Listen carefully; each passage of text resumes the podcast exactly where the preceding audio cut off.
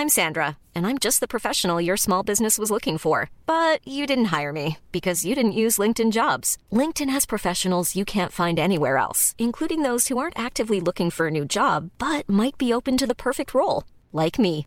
In a given month, over 70% of LinkedIn users don't visit other leading job sites. So if you're not looking on LinkedIn, you'll miss out on great candidates like Sandra. Start hiring professionals like a professional. Post your free job on linkedin.com/people today. Heraldo Podcast, un lugar para tus oídos. Viernes 21 de agosto de 2009, Ciudad de México. El cuerpo de un joven de apenas 20 años es arrojado desde un automóvil en el cruce de las calles Jacarandas y Pensamiento de la colonia Ciudad Jardín, en Coyoacán. Sin embargo, la forma en cómo fue encontrado el cadáver alertó a las autoridades y conmocionó a los vecinos de la zona. Nadie explicaba la hazaña en cómo había sido asesinado este joven, ya que su cuerpo presentaba heridas por arma blanca. Todo indicaba que había sido cortado del estómago, presentaba alteraciones viscerales, marcas de ataduras en las manos, laceraciones en todo el cuerpo por golpes, una cabeza llena de sangre, por lo que visiblemente se trataba de un traumatismo cráneoencefálico. Este fatídico y escalofriante hallazgo arrojó uno de los sucesos más terribles de asesinatos en México. Diablos, el infierno existe y está en la tierra. Una producción de Heraldo Podcast.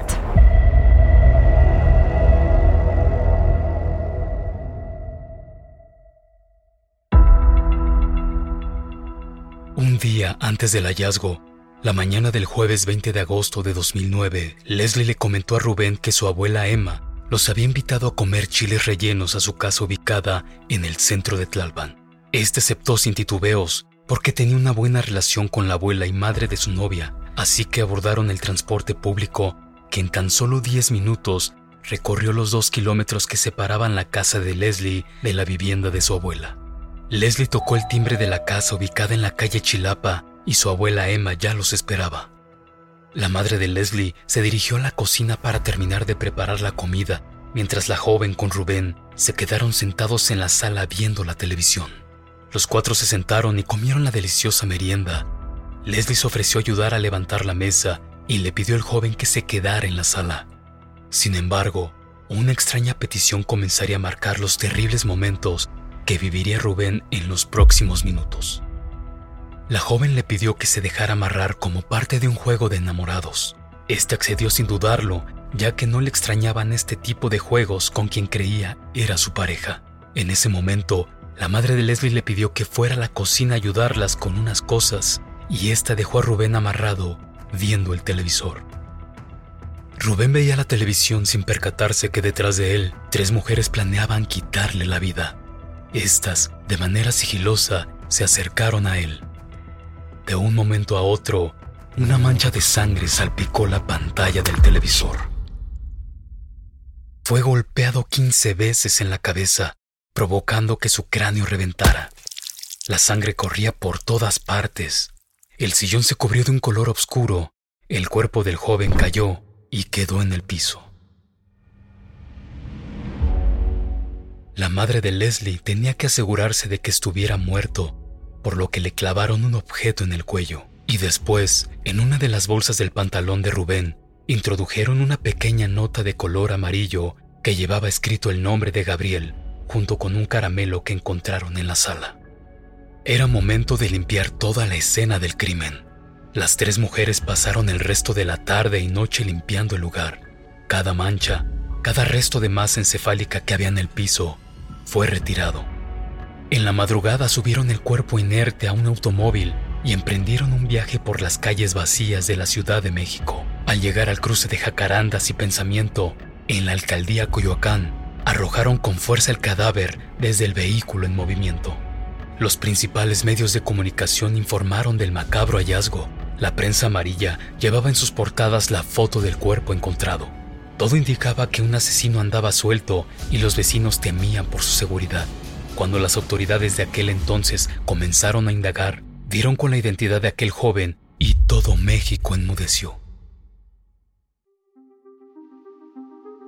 Su nombre era Rubén Romero Reverte Escalante, joven promesa de la Facultad de Ciencias de la Universidad Nacional Autónoma de México. Obtuvo la medalla Gavino Barreda a la excelencia académica, por lo que nadie explicaba cómo fue que alguien pudiera hacerle tal daño mortal.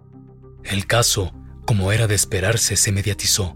Los vecinos pedían justicia y una poderosa razón para comprender por qué un joven estudiante terminaría así. Sin embargo, extrañaba que ningún familiar apareciera dando alguna declaración al respecto. Con ello, las investigaciones comenzaron. El entonces procurador Miguel Ángel Mancera exhortó a sus empleados a agilizar las indagatorias debido a la mediatización del caso. Rubén Romero solo tenía 20 años de edad. ¿Qué o quién podría llevar a alguien a acabar con la vida de un joven promesa? Una joven, casi de la edad del Oxiso, se presentó en el Ministerio Público. Acudía para reclamar el cuerpo de quien dijo era su mejor amigo y quería darle cristiana sepultura, pues en vida no había tenido familia cercana que se ocupara de él. Esto más que conmover a las autoridades, las alertó. 23 de agosto de 2009. There's never been a faster or easier way to start your weight loss journey than with PlushCare. PlushCare accepts most insurance plans and gives you online access to board-certified physicians who can prescribe FDA-approved weight loss medications like Wigovi and Zepbound for those who qualify. Take charge of your health and speak with a board-certified physician about a weight loss plan that's right for you. Get started today at plushcare.com slash weight loss. That's plushcare.com slash weight loss. plushcare.com slash weight loss. I'm Sandra, and I'm just the professional your small business was looking for. But you didn't hire me because you didn't use LinkedIn jobs. LinkedIn has professionals you can't find anywhere else, including those who aren't actively looking for a new job but might be open to the perfect role, like me.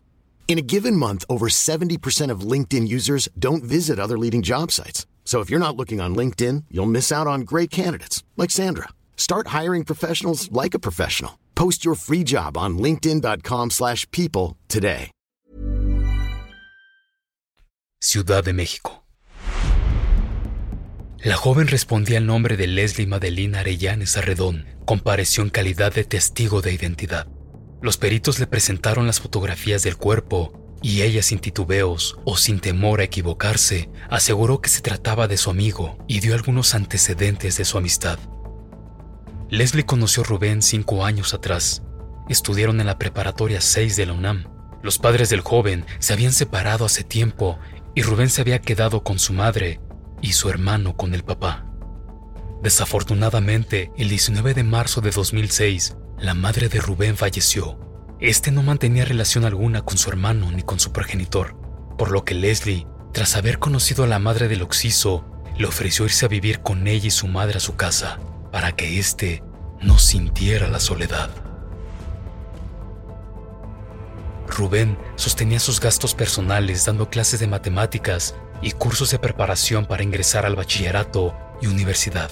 Leslie aseguró que desconocía si su amigo tenía alguna relación con alguien y tampoco estaba segura de sus preferencias sexuales, como si tratara de desviar la atención de que probablemente Rubén tenía una relación con un hombre y su muerte podría ser consecuencia de un crimen pasional.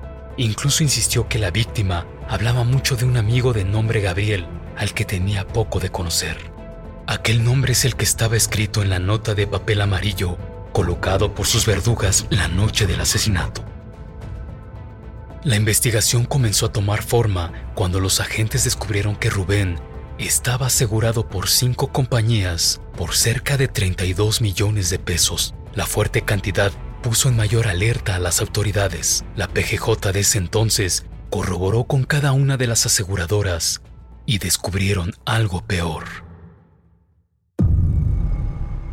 Leslie, junto con su madre y abuela, habían comenzado los trámites para cobrar dicha cantidad.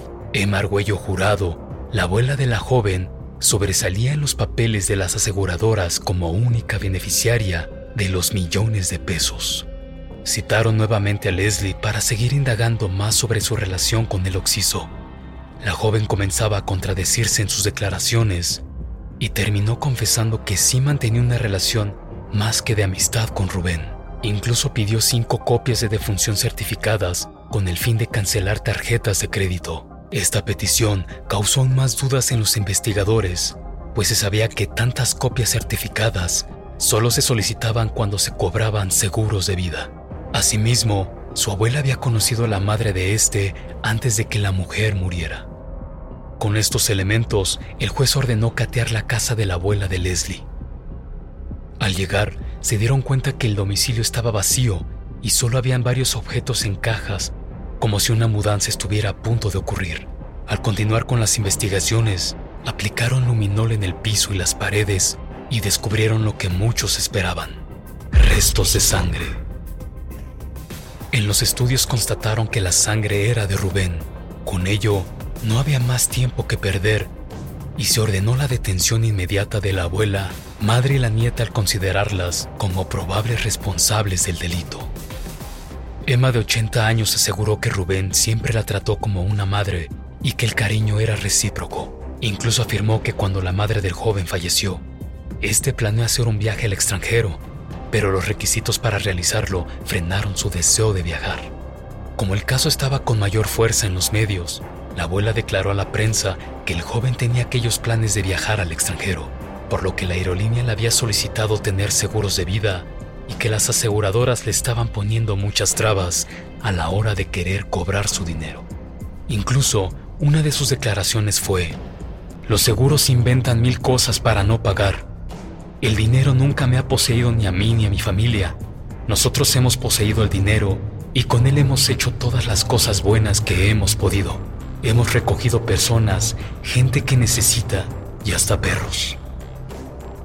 De esta manera, Leslie, su madre y la abuela fueron encontradas culpables de homicidio. Las tres mujeres habían planeado todo, querían cobrar esos millones de pesos y fueron condenadas a 35 años de prisión. La Fiscalía de Homicidios de la PGJ determinó, además, que las viudas negras pagarán 40 mil pesos por indemnización por daño material, cubrieran los gastos funerarios y dieran otra cantidad como reparación del daño. Hoy pasan el resto de sus días en el penal de Santa Marta, Acatitla. A Rubén le sobreviven su padre y hermano, quienes prefieren guardar anonimato por los hechos tan crueles y macabros por los que tuvo que pasar el joven universitario. El caso volvió a ser noticia en octubre de 2017 cuando las viudas negras interpusieron un amparo argumentando que durante su detención fueron arraigadas ilegalmente, ya que las autoridades locales no tenían facultades para retenerlas bajo esta figura.